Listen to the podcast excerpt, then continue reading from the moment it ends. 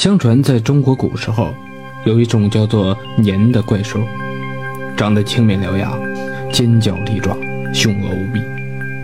年常年深居在山中，每到除夕的时候才会下山吞吃牲畜或伤害人命。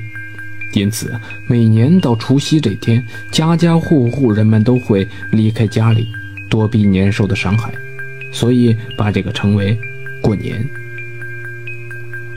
有一年的除夕，人们正扶老携幼的上山去避难，从村外来了一个乞讨的老人。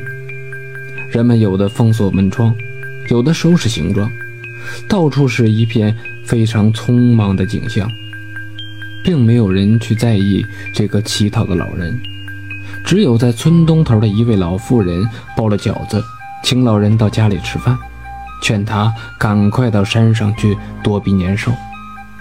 为了报答老妇人的好心，这个老人告诉他，年最怕红色、火光和炸响，于是就要他穿上红衣，在门上贴张红纸，点上红烛，并且在院内燃烧竹子，发出炸响。